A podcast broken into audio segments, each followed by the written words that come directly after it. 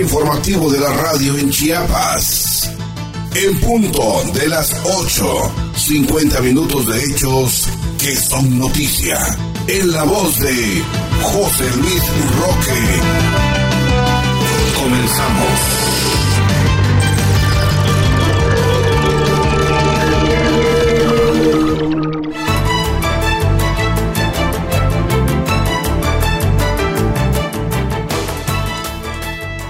¿Qué tal? ¿Cómo está usted? Muy buenos días. Le saluda José Luis Roque frente a este micrófono en controles técnicos. Alejandro García, le damos la más cordial bienvenida a este espacio de noticias y estos son los datos. Inaugura Rutilio Escanón Cadenas Calles en Palenque. La meta del gobierno del estado de Chiapas es que todos estén vacunados en Chiapas, afirma Rutilio Escanón Cadenas. Suero Robledo advierte que el 60% de chiapanecos ya están vacunados. Interviene la Secretaría de Gobierno para la liberación de exalcalde de Altavirano. Llave Navarca se reúne con personal de Conagua. Acude la secretaria de Educación al Congreso del Estado. Jorge Luis Cadenas Hernández es el nuevo director del Colegio de Bachilleres de Chiapas. CECIT llevó a cabo su concurso de altares. Con esto y más aquí en En Punto de las 8. Bienvenidos, muy buenos días. Está usted escuchando En Punto de las 8.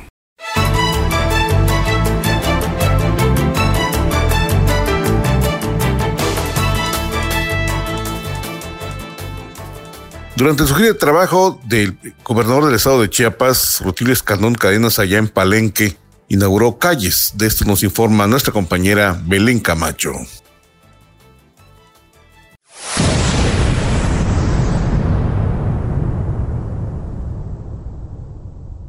Durante la inauguración de la pavimentación con concreto hidráulico de calles y avenidas en barrios del municipio de Palenque, el gobernador Rutilio Escandón Cadenas subrayó que esas acciones que permiten avanzar hacia una mejor condición de movilidad y seguridad forman parte también del trabajo honesto y transparente que se impulsa en Chiapas para atender las justas demandas del pueblo que tienen derecho a gozar del presupuesto público y mejorar su calidad de vida. Luego de recorrer la rehabilitación de la octava Avenida Norte del barrio San Miguel y la calle Francisco Javier Mina del barrio Los Olvidados, donde también se arreglaron las banquetas, alcantarillado y drenaje y se instaló alumbrado público mediante energía solar. El mandatario se mostró satisfecho de constatar que la gente disfruta de esta obra, que era un reclamo añejo y que se realizó gracias al manejo eficiente de los recursos públicos, sin caer en las malas prácticas que por muchos años frenaron el desarrollo y progreso de la entidad. En ese sentido afirmó que siguiendo el ejemplo del presidente Andrés Manuel López Obrador, en la consolidación de la cuarta transformación, en Chiapas no existe competencia política porque los tres niveles de gobierno trabajan de forma coordinada y con el deber ético de hacer causa común para sacar adelante las propuestas más sensibles de la población y abonar al crecimiento del índice de desarrollo humano de la entidad, sin ninguna distinción. Nosotros desde un principio nos comprometimos a trabajar por el bien común a fin de que el pueblo viva con los beneficios que le den bienestar y las calles, las carreteras, el drenaje y el alumbrado público son fundamentales. Así que cuenten con su gobierno. No nos vamos a echar hacia atrás porque deseamos que el pueblo y gobierno no se separen, para que hagamos historia y saquemos adelante el porvenir de Chiapas y de México, apuntó. Por su parte, el alcalde Jorge Cabrera Aguilar reconoció la voluntad política del gobernador Rutilio Escandón al gestionar diversos apoyos que coadyuvan el crecimiento de su municipio,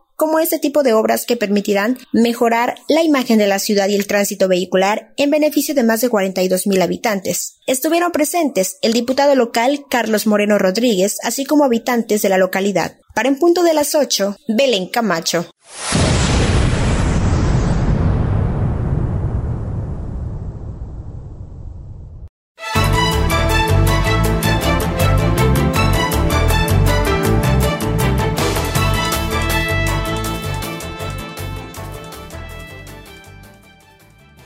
Y hablando del Ejecutivo de Chiapas, en las reuniones de la Mesa de Seguridad le comento que una de las metas precisamente que tiene el gobierno del estado de Chiapas, la Secretaría de Salud y el Instituto Mexicano del Seguro Social es que todos los chiapanecos se encuentren vacunados. Vamos con los datos.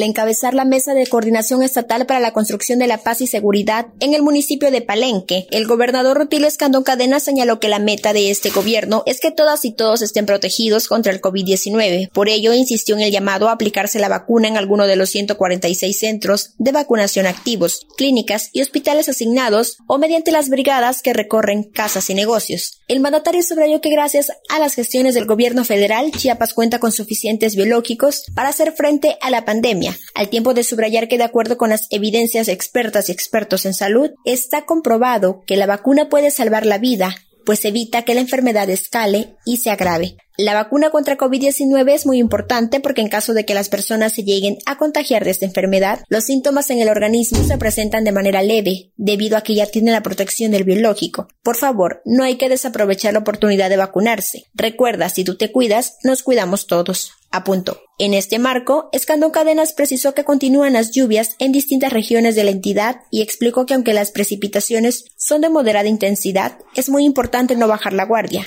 alejarse de los márgenes de los ríos y las montañas ante el peligro de inundaciones o deslaves, atender las recomendaciones de protección civil y en caso de situaciones de riesgo, trasladarse a los albergues. El pronóstico registra que las lluvias han disminuido. Sin embargo, durante la noche y la madrugada de este viernes se presentaron precipitaciones muy fuertes. Hay que mantener las medidas preventivas.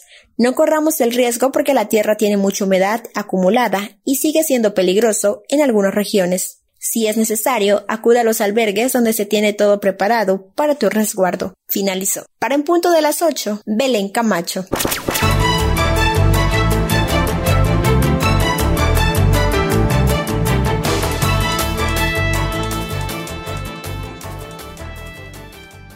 Y a propósito del Seguro Social, el director de esa institución, Sue Robledo Aburto, comentó que el 60% de los chapanecos en esta campaña de vacunación del 2021 ya están vacunados y siguen abiertos los módulos de vacunación para las personas pendientes que no han sido vacunados o que le toca su segunda dosis. Vamos con la información.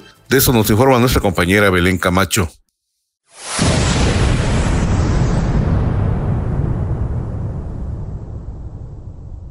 En Chiapas se han vacunado contra COVID-19 con al menos una dosis 2.174.417 personas, lo que representa el 60% de la población mayor de 18 años, informó el director general del Instituto Mexicano del Seguro Social, IMSS, maestro Zoe Robledo. Con el plan de refuerzo de vacunación en Chiapas, ha logrado resultado favorable en el sector de la población de 60 años y más. El porcentaje de inmunización es del 71.41 en 50 y 59 se lleva un avance de 67.74%. Para los de 40 a 49 del 64.57%. De 30 a 39 años del 55.11%. De 18 a 29 de 48.73% y entre los menores de 12 a 17 años con factores de riesgo, el porcentaje es de 27.24. Estos 111 días, el plan de refuerzo han sido posibles gracias al esfuerzo interinstitucional con universidades, voluntarios, empresarios, sindicatos, organizaciones sociales, líderes religiosos, autoridades tradicionales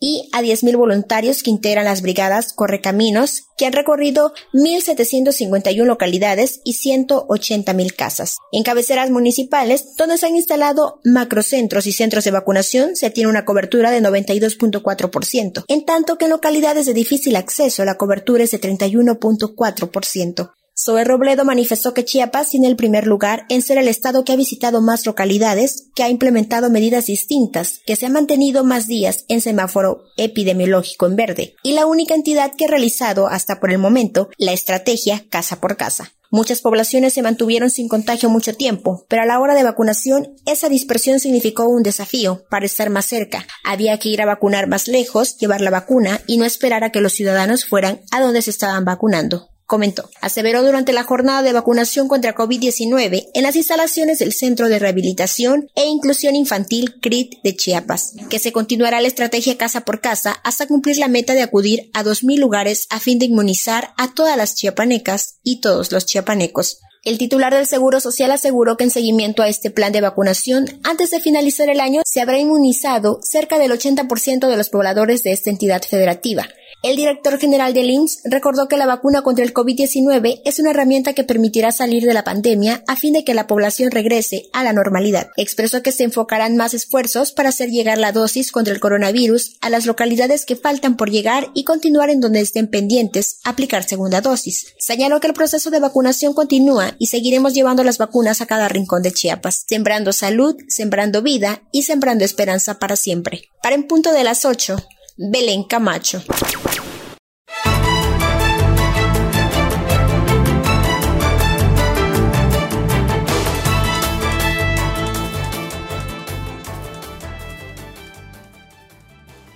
Y hablando de aspectos de vacunación, fíjese usted que pese a que todavía prevalecen algunos casos del padecimiento de COVID-19, Chiapas se mantendrá en semáforo verde. De eso nos informa nuestra compañera Belén Camacho.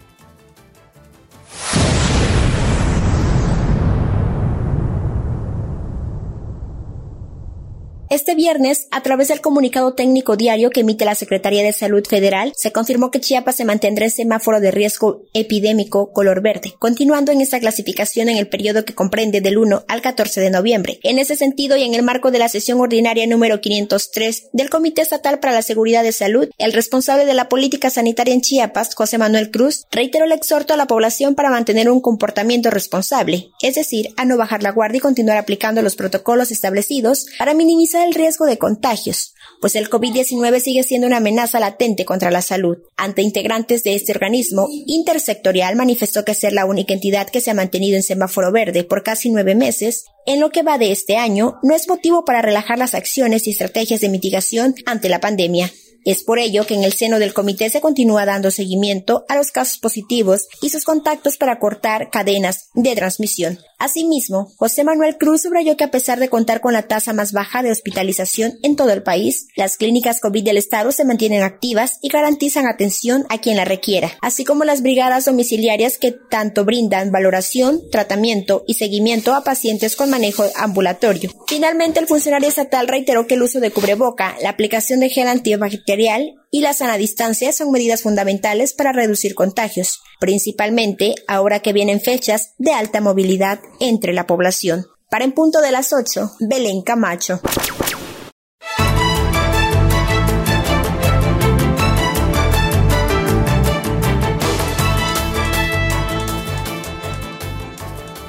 Y ya que estamos en la línea de salud, de acuerdo la información precisamente de las instancias gubernamentales, se reportan 15 casos de COVID en Chiapas. Belén Camacho tiene los datos.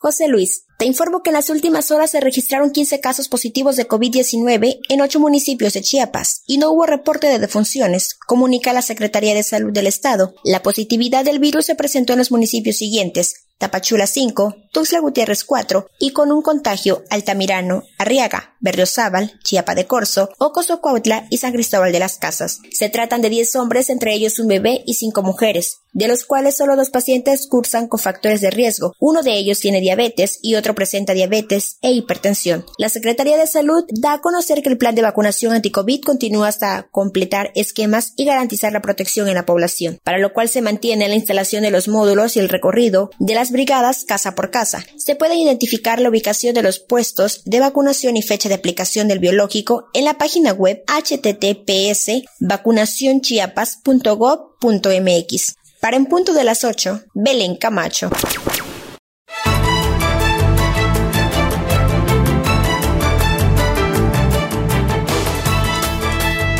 Y en otro orden de cosas, ese fin de semana, la Secretaría de, Gobernación, de Gobierno del Estado, intervino para la liberación de este funcionario, más 10 personas más que tenían retenidos habitantes de la comunidad allá en Altamirano. Vamos con los datos.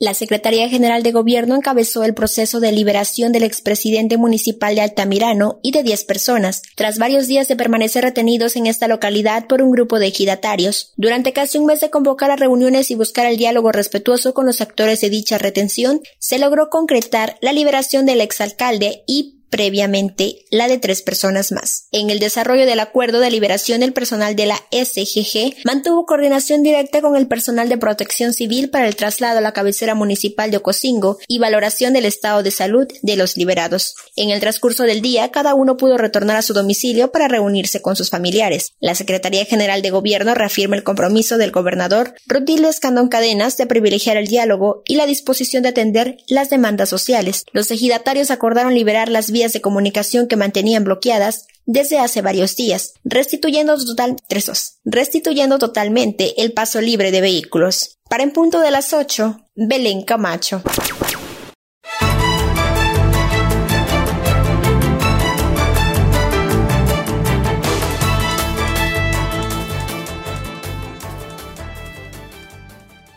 Y hablando de la Secretaría de Gobierno, se reunió con alumnos de Jacinto Canec y otras autoridades precisamente para atender sus demandas. De esto nos informa Abraham Cruz. Adelante, Abraham. Buenos días.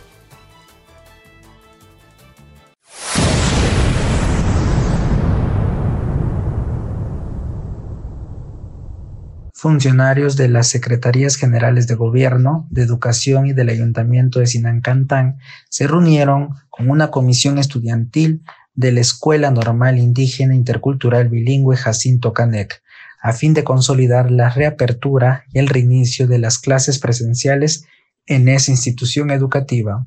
En el encuentro, Luis Enrique Díaz Gutiérrez, vocero de los estudiantes, lamentó que se haya perdido el trabajo conjunto y la camaradería con que colaboraron tiempo atrás con el ayuntamiento de Sinancantán y afirmó que estudiar en línea no es suficiente para ellos. Por su parte, Julio Vicente Sánchez, integrante de la comisión del ayuntamiento de Sinancantán, aseguró que después de consultar a algunas de las 60 comunidades que integran su municipio, éstas esperan con los brazos abiertos la reapertura de la normal, a fin de beneficiar a la educación y el desarrollo del municipio. Así también Javier Méndez López, miembro de la comisión, exhortó a los jóvenes a mantener el respeto por las instituciones de gobierno y por sus usos y costumbres, e informó que será el próximo 10 de noviembre cuando se reunirá la Asamblea Comunitaria con la participación de una representación estudiantil para consolidar el acuerdo de la reapertura. En dicha reunión también estuvieron presentes el subsecretario de Educación Federalizada José Luis Hernández de León y el jefe del Departamento de Normales de la misma subsecretaría Julio César Santos Pong. Para en punto de las 8, Abraham Cruz.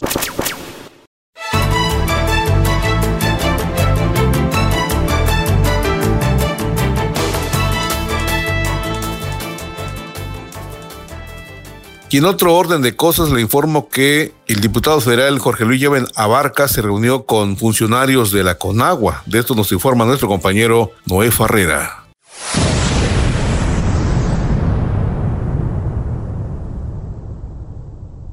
El diputado federal Jorge Llave Navarca sostuvo una reunión de trabajo con autoridades de la Comisión Nacional del Agua, en la cual acordaron realizar mesas de trabajo para dar seguimiento a las recomendaciones de la Comisión Nacional de Derechos Humanos de las problemáticas de contaminación del río de Suchiapa y el río Fogótico de San Cristóbal de las Casas. En entrevista, Llave Navarca expresó que es de vital importancia fortalecer las políticas públicas enfocadas en reducir el impacto ambiental y frenar los riesgos de salud que representa la contaminación en los caudales hídricos. Acordamos llevar a cabo mesas de trabajo de seguimiento para el cumplimiento de dos recomendaciones de la Comisión Nacional de Derechos Humanos del río de Suchiapa y el río Fogótico en San Cristóbal de las Casas. Vamos a trabajar con autoridades federales, estatales y municipales para que nuestros ríos no se sigan contaminando, declaró. Finalmente resaltó que desde la Cámara de Diputados impulsará y gestionará proyectos que garanticen el bienestar y desarrollo de las familias chiapanecas. Para En Punto de las 8, Noé Juan Farrera.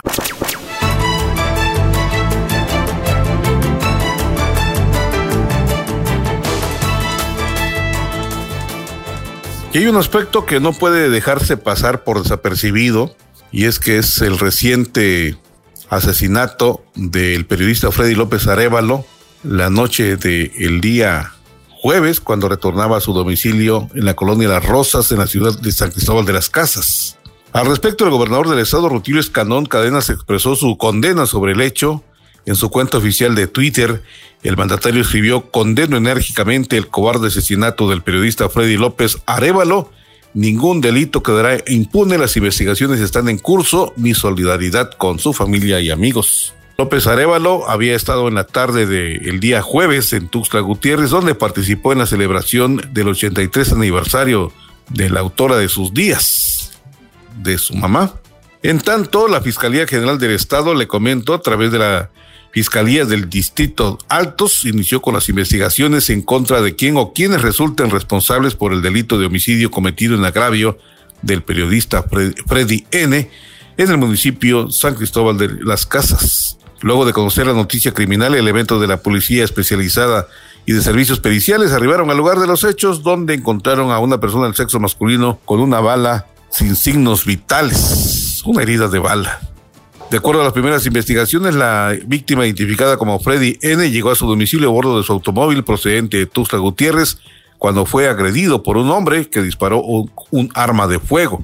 La Fiscalía General del Estado lamenta este reprobable hecho y refrenda su compromiso de continuar con las investigaciones hasta esclarecer los hechos para garantizar el Estado de Derecho y reitera que ninguna conducta delictiva quedará impune. De igual forma, el alcalde de San Cristóbal de las Casas, Mariano Díaz Ochoa, condenó enérgicamente el cobarde asesinato del periodista Freddy López Arevalo. En su cuenta oficial de Facebook, el alcalde escribió a su esposa y familia, les mis más profundas condolencias, hago un respetuoso pero enérgico llamado a la Fiscalía General del Estado de Chiapas para que se inicien de inmediato las investigaciones correspondientes y se actúe de manera inmediata en contra del o los responsables, no más impunidad contra estos hechos que laceran al Estado de Derecho.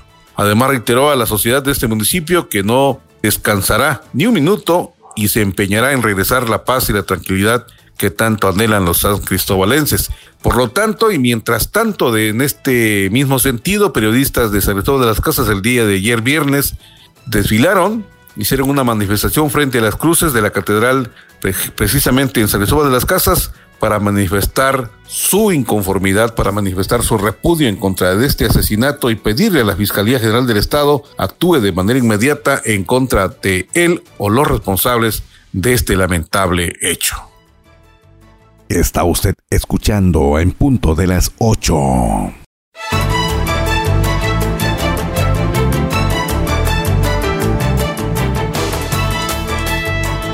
Y ah, en otros aspectos le platico hablando de situaciones eh, educativas que el Instituto Metropolitano de Chiapas va a llevar a cabo un ciclo de conferencias México-Perú, Cultura, Tecnología y Sociedad, en este caso a partir del día 12 de noviembre, y la entrada es libre de acuerdo al, a la invitación que nos hacen llegar.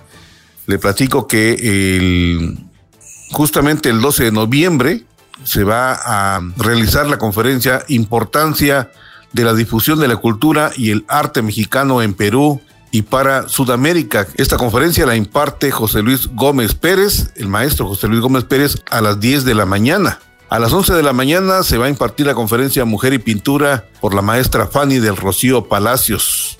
Este mismo 12 de noviembre, a las 11.30, se va a realizar la conferencia Procedimiento Laboral, cargo del maestro Óscar Francisco Chandomí Martínez a las 12 del día en la conferencia El Retrato a cargo del maestro Bruno Portugués Nolasco a la una de la tarde, la conferencia Miski Yacu Dulce de los Andes a cargo del maestro Roberto Eduardo Aldave Palacios y a la una de la tarde Poemas del autoexilio a cargo del maestro Eliud Rafael Brindis Gómez y a las seis de la tarde de este mismo 12 de noviembre del presente año se va a llevar a cabo la conferencia Sensores Virtuales a cargo de la doctora Betty Yolanda López Zapata. Así que está usted invitado a este ciclo de conferencias México, Perú, Cultura, Tecnología y Sociedad a cargo del Instituto Metropolitano de Chiapas. Está usted cordialmente invitado, la, la entrada es libre y esta universidad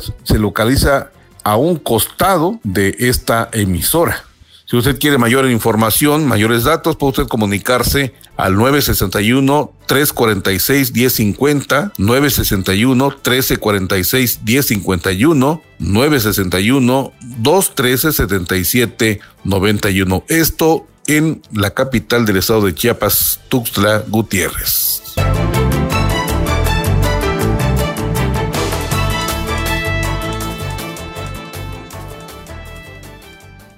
En otros aspectos le informo que el Buen Fin, que es una estrategia comercial que busca incentivar la derrama económica en México y también en Chiapas, podría dejar una ganancia por el orden de los 239 millones de pesos a lo largo de una semana que irán del 10 al 16 de noviembre, destacó Rafael Sánchez Cebadó, presidente en la capital del estado de la Cámara Nacional de Comercio, Servicios y Turismo, Canaco. De acuerdo con lo mencionado, en estos días se mostrará a los usuarios los productos con los mejores precios o excelentes oportunidades de pago. No obstante, las empresas cumplirán con el tema sanitario por la pandemia y se ha pedido a la población que sea responsable en sus gastos. En conferencia de prensa se informó que por ahora suman 200 empresas las que han mostrado su interés en participar en esta estrategia local. Sin embargo, a nivel nacional se han inscrito 131 mil compañías. Debido a que en gran parte del país existe un riesgo menor por la pandemia, un gran porcentaje de los empresarios adheridos a la Canaco confía en que las ventas del buen fin alcancen un repunte entre los un 20 hasta un 70%. La estrategia, dijo el líder del sector, tiene como objetivo principal fortalecer la inclusión comercial, sumar a nuevos giros comerciales para lograr que la mayor cantidad de negocios en México participe. Desde el organismo empresarial en Tuxtla Gutiérrez, recordó Sánchez Ebodúa, se ha fortalecido el uso de las plataformas tecnológicas para que los negocios encuentren otra forma de, comercializar sus productos, medida que fue clave para mantener de pie a cientos de negocios en el punto más álgido de la pandemia del 2020. Se ha invitado a la población a que sus compras las realicen de forma razonada, aprovechando las promociones y servicios que se presentarán en esta semana. Y el presidente de la Canaco, Antústula Gutiérrez, exhortó a las empresas a exponer precios justos y confiables para que los usuarios sí disfruten de una buena oferta. Se espera que en estas fechas el repunte se refleje en aparatos electrodomésticos, eléctricos, ropa y calzado. Sin embargo, también se han encontrado giros de interés como la vivienda y servicios de turismo.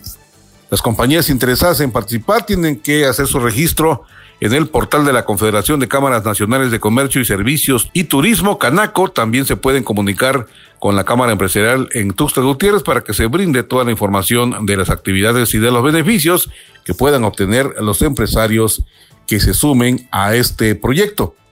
Y agradecemos la información del compañero Adolfo Abosay. Está usted escuchando en punto de las 8.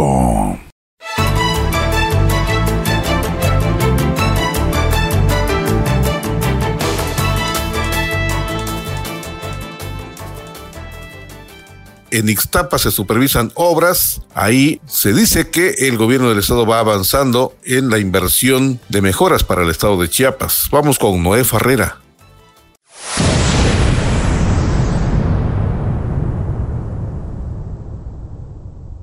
Luego de supervisar los avances de la construcción del mercado público y la unidad deportiva en el municipio de Ixtapa, el secretario de Obras Públicas del Estado, Ángel Torres Culebro, expresó que el gobernador Rutilio Escandón Cadenas continúa impulsando infraestructura social en beneficio de la cabecera municipal de Ixtapa y de comunidades aledañas. Durante su gira de trabajo por la localidad, Ángel Torres supervisó el mercado público que constará de 36 locales más los que se puedan poner de manera artesanal, además de techado, red eléctrica, escalones, rampas, entre otras acciones que serán de gran beneficio para las y los locatarios, así como para las familias de la región. Como parte de esta supervisión, también visitó la unidad deportiva de la cabecera municipal, que en breve será rehabilitada a través del mejoramiento de la cancha de fútbol, graderío, tren pluvial, estacionamientos sanitarios, protección perimetral, alumbrado, andadores, cafetería, área de juegos infantiles, por mencionar algunas acciones. Al señalar que estas obras podrían estar listas en diciembre de este año, el funcionario estatal señaló que el objetivo del jefe del Ejecutivo estatal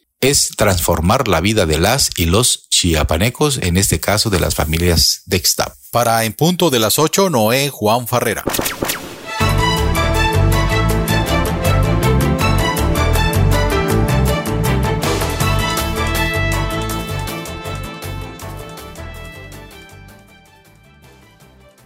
Y de Ixtapa le informo que la Secretaría de Medio Ambiente e Historia Natural capacita servidores públicos en relación a las áreas verdes. Vamos con Abraham Cruz.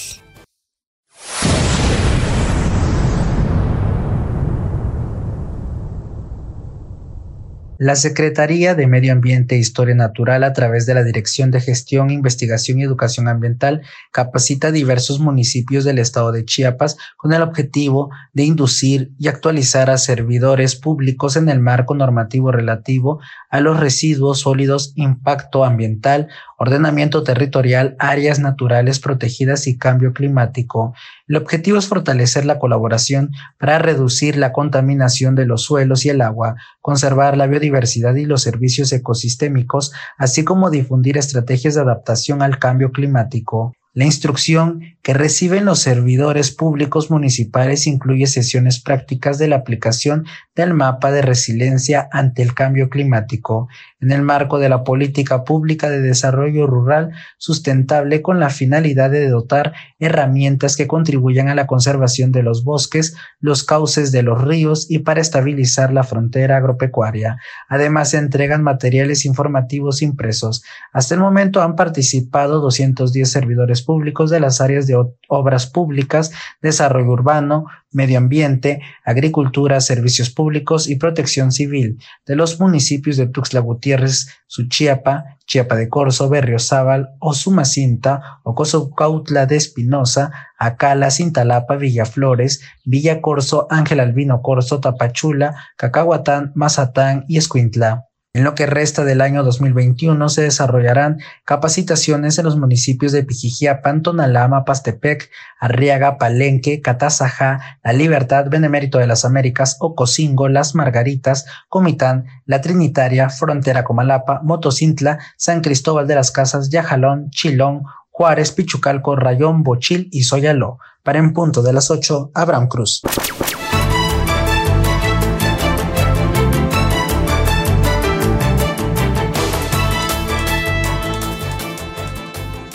Y cambiando de temas, le comento que la secretaria de Educación, Rosaide Domínguez Ochoa, acudió por invitación al Congreso del Estado. De eso nos informa nuestro compañero Abraham Cruz.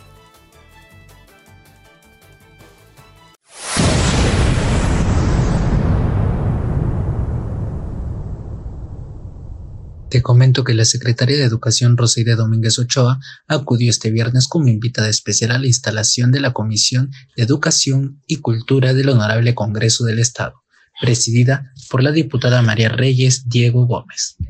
En este marco, la titular expresó su beneplácito y disposición para realizar un trabajo conjunto en beneficio de la educación en el Estado. Valoró este gran compromiso y reto que ustedes dentro de la Fundación Legislativa van a realizar y que el pueblo de Chiapas les ha conferido. Domínguez Ochoa subrayó que el tema de la educación es básico en la entidad, debido a que se trata de hacer cumplir uno de los derechos universales que tienen todas las niñas y niños por lo que será de suma importancia el trabajo que se realice por ambas partes y mediante el que se concentrarán muchos proyectos. Indicó que como primer término, la Secretaría de Educación les hizo llegar la invitación a los integrantes de la Comisión de Educación y Cultura para que conozcan las acciones que se han venido realizando en esta materia y cuál es el panorama que impera en el estado de Chiapas. Estamos alineados a la política federal que establece la educación de calidad y que lo enmarcan los componentes de la nueva escuela mexicana, en la que estamos enfocados nuestros objetivos, propuestas y planes de trabajo. Hemos de trabajar y construir grandes escenarios en donde prevalezca el derecho de cada uno de los trabajadores, pero también donde se haga valer el derecho de las niñas y niños, dijo la secretaria de Educación. Además, coincidió que las preocupaciones externas por cada uno de los integrantes de la Comisión de Educación y Cultura en el sentido de construir un mejor Chiapas a través de la educación, por lo que es necesario fortalecerla desde el nivel inicial hasta el superior. Finalmente, Domínguez Ochoa refrendó su interés y disposición para trabajar unidos en pro de la educación en la entidad y velar que se cumplan los derechos de todos los trabajadores y los educandos. Cabe mencionar que en este acto estuvieron los diputados María de los Ángeles Trejo Huerta, presidenta de la mesa directiva, Aarón Yamil Melgar Bravo, presidente de la Junta de Coordinación Política, Marcelo Toledo Cruz, vicepresidente, Sandra Cecilia Herrera Domínguez, secretaria, Elizabeth Escobedo Morales, vocal, Marta Guadalupe Martínez Ruiz, vocal, Leticia Albores Ruiz, vocal, Isidro Obando Medina, vocal. Para en punto de las 8, Abraham Cruz.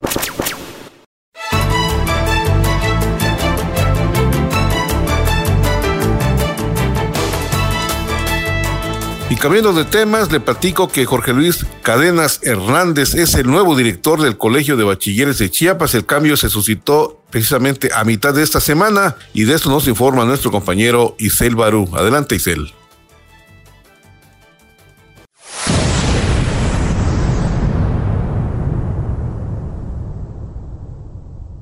La secretaria de Educación Rosaide Domínguez Ochoa entregó este miércoles en representación del gobernador del estado Rodríguez Escandón Cadena el nombramiento a Jorge Luis Escandón Hernández como nuevo director general del Colegio de Bachilleres de Chiapas en sustitución de Nancy Leticia Hernández Reyes. Teniendo como marco la sala de juntas de la dependencia estatal, la titular de la Secretaría de Educación agradeció y reconoció el desempeño de Nancy Leticia Hernández Reyes, a quien le deseó éxito en sus nuevos proyectos profesionales. Asimismo, felicitó por su nueva encomienda al nuevo titular de este subsistema educativo y lo exhortó a poner todo su empeño, experiencia y dedicación a favor de la comunidad covachense a conducirse con ética y profesionalismo, a fin de garantizar avances en favor del Colegio de Bachilleres de Chiapas y de la educación media superior.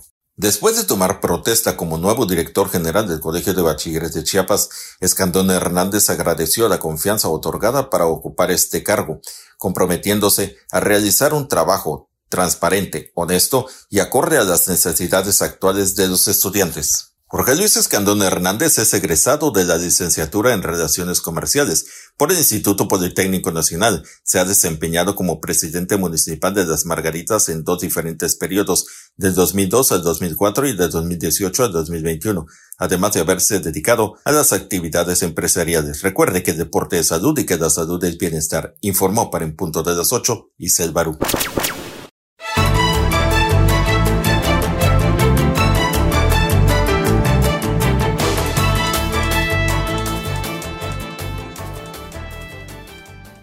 Y en el aspecto educativo, fíjese usted, en este periodo de la Semana del Día de Muertos, de los Días de Muertos, el CECID llevó a cabo concurso de altares. Vamos con Abraham Cruz.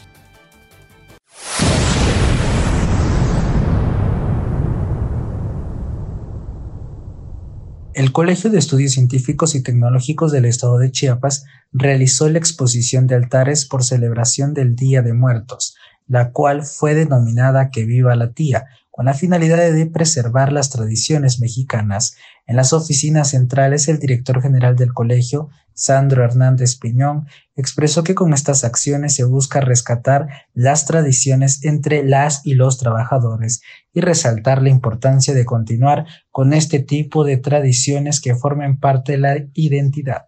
En este sentido, reconoció a toda la base de trabajadora por responder con trabajo en equipo, solidario y transparencia, pero sobre todo con mucha lealtad, patriotismo a la institución, la cual continúa ofreciendo calidad en los servicios de educación media tecnológica que brinda.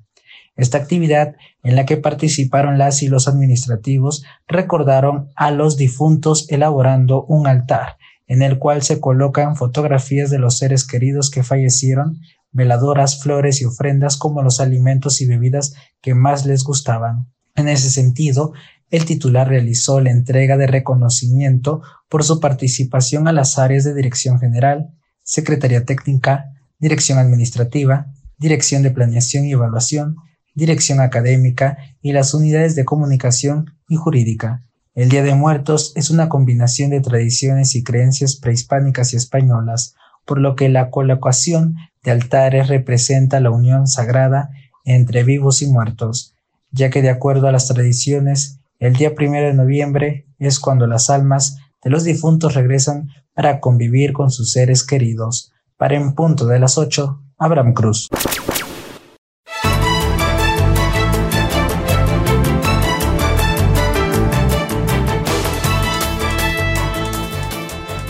Y hablando de estos festejos, estos, esas remembranzas al Día de Muertos, bueno, pues el Icheja, el Icheja llevó a cabo concurso de altar soque y unas muestras de dulces regionales. Vamos con Abraham Cruz.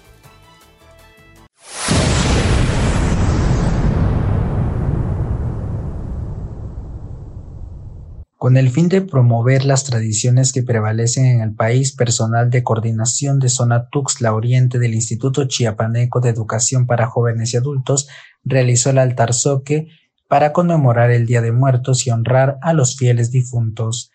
En este marco, Gustavo Gómez Ordóñez, director general del ICHEJA, mencionó la importancia de no pasar por alto esta celebración de origen prehispánico, ya que enriquece la cultura mexicana y fomenta el compañerismo entre las y los trabajadores. Comentó que para el instituto es primordial fomentar este tipo de actos cívicos que ayudan a fortalecer la calidad educativa en las y los educandos, al profundizar en la historia y cultura mexicana, llevando a la práctica las enseñanzas que reciben en los círculos de estudios. Gómez Ordóñez agradeció el esfuerzo de las y los trabajadores al elaborar el altar soque misma que fue acompañada por ofrendas representativas de la región como putzinú, calabacita en dulce, cocadas, plátanos, mandarinas, cacahuates y caña, bebidas como café y leche bronca, además de elementos importantes como papel picado, veladoras, inciensos, palmas, juncia y flor de cempasúchil. Al explicar el significado de esta festividad, mencionó que en estos días existe la creencia popular de que los difuntos visitan a sus familiares vivos para convivir con ellos y a su vez recoger las ofrendas que les han puesto en su honor.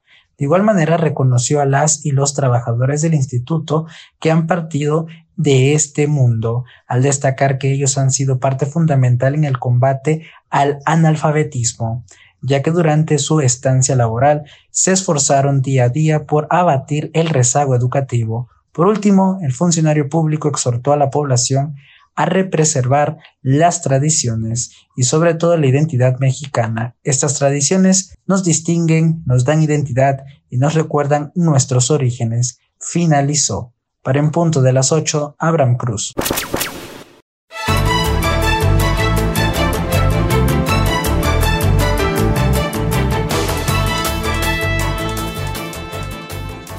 Y en esta misma línea de aspectos educativos, pero en el ámbito profesional, firman convenio el INEPECH y la Universidad Tecnológica de la Selva, esto allá en San Cristóbal de las Casas. Vamos con Abraham Cruz.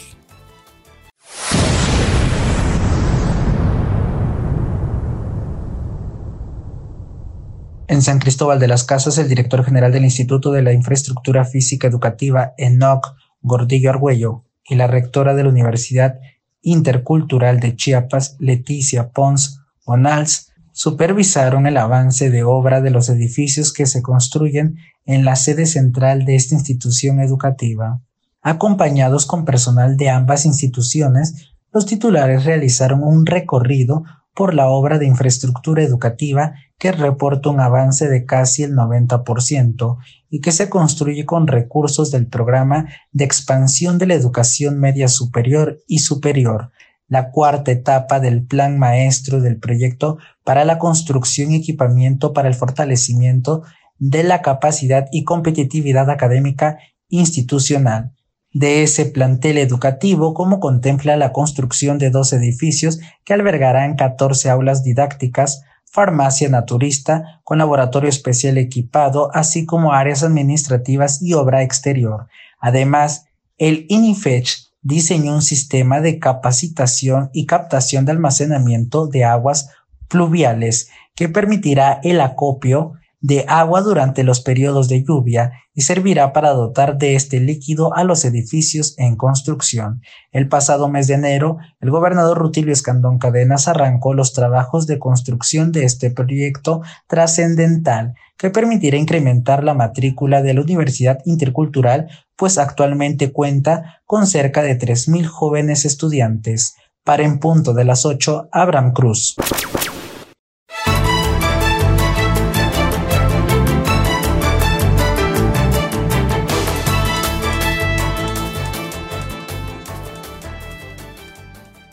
En otros asuntos, el DIF estatal y la Secretaría de Protección Civil trasladaron a dos menores por quemaduras allá a Estados Unidos. De esto nos informa nuestro compañero Noé Farrera.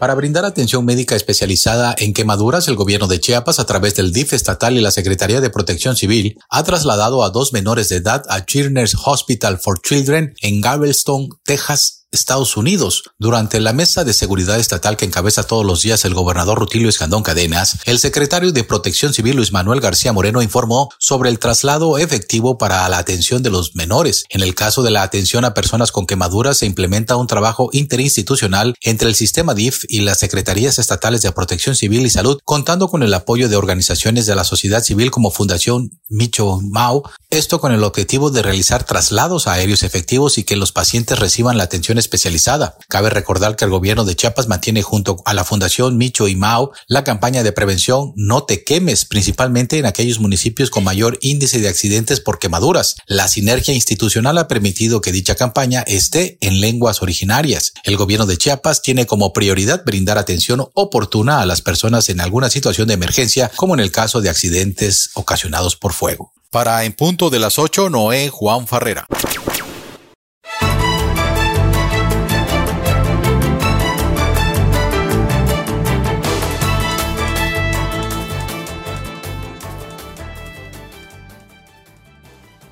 En otros aspectos le platico hablando de situaciones educativas que el Instituto Metropolitano de Chiapas va a llevar a cabo un ciclo de conferencias México-Perú, Cultura, Tecnología y Sociedad, en este caso a partir del día 12 de noviembre, y la entrada es libre de acuerdo al, a la invitación que nos hacen llegar. Le platico que el, justamente el 12 de noviembre se va a realizar la conferencia Importancia de la difusión de la cultura y el arte mexicano en Perú y para Sudamérica. Esta conferencia la imparte José Luis Gómez Pérez, el maestro José Luis Gómez Pérez, a las 10 de la mañana. A las 11 de la mañana se va a impartir la conferencia Mujer y Pintura por la maestra Fanny del Rocío Palacios. Este mismo 12 de noviembre, a las 11.30, se va a realizar la conferencia Procedimiento Laboral, cargo del maestro Óscar Francisco Chandomí Martínez a las 12 del día en la conferencia El Retrato a cargo del maestro Bruno Portugués Nolasco a la una de la tarde, la conferencia Miski Yacu Dulce de los Andes a cargo del maestro Roberto Eduardo Aldave Palacios y a la una de la tarde Poemas del autoexilio a cargo del maestro Eliud Rafael Brindis Gómez y a las seis de la tarde de este mismo 12 de noviembre del presente año se va a llevar a cabo la conferencia Sensores Virtuales a cargo de la doctora Betty Yolanda López Zapata. Así que está usted invitado a este ciclo de conferencias México, Perú, Cultura, Tecnología y Sociedad a cargo del Instituto Metropolitano de Chiapas. Está usted cordialmente invitado, la, la entrada es libre y esta universidad se localiza a un costado de esta emisora. Si usted quiere mayor información, mayores datos, puede usted comunicarse al 961-346-1050, 961-1346-1051, 961-213-7791. Esto en la capital del estado de Chiapas, Tuxtla Gutiérrez.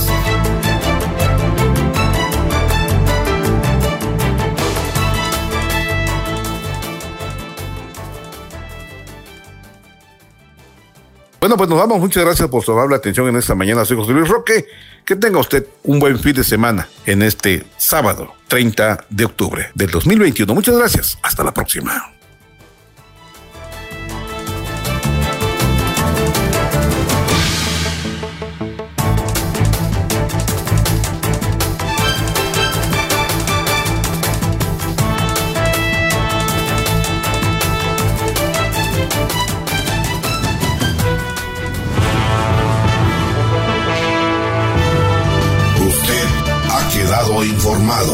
Por esta ocasión es todo. Le invitamos a sintonizarnos en nuestra siguiente emisión, en punto de las 8.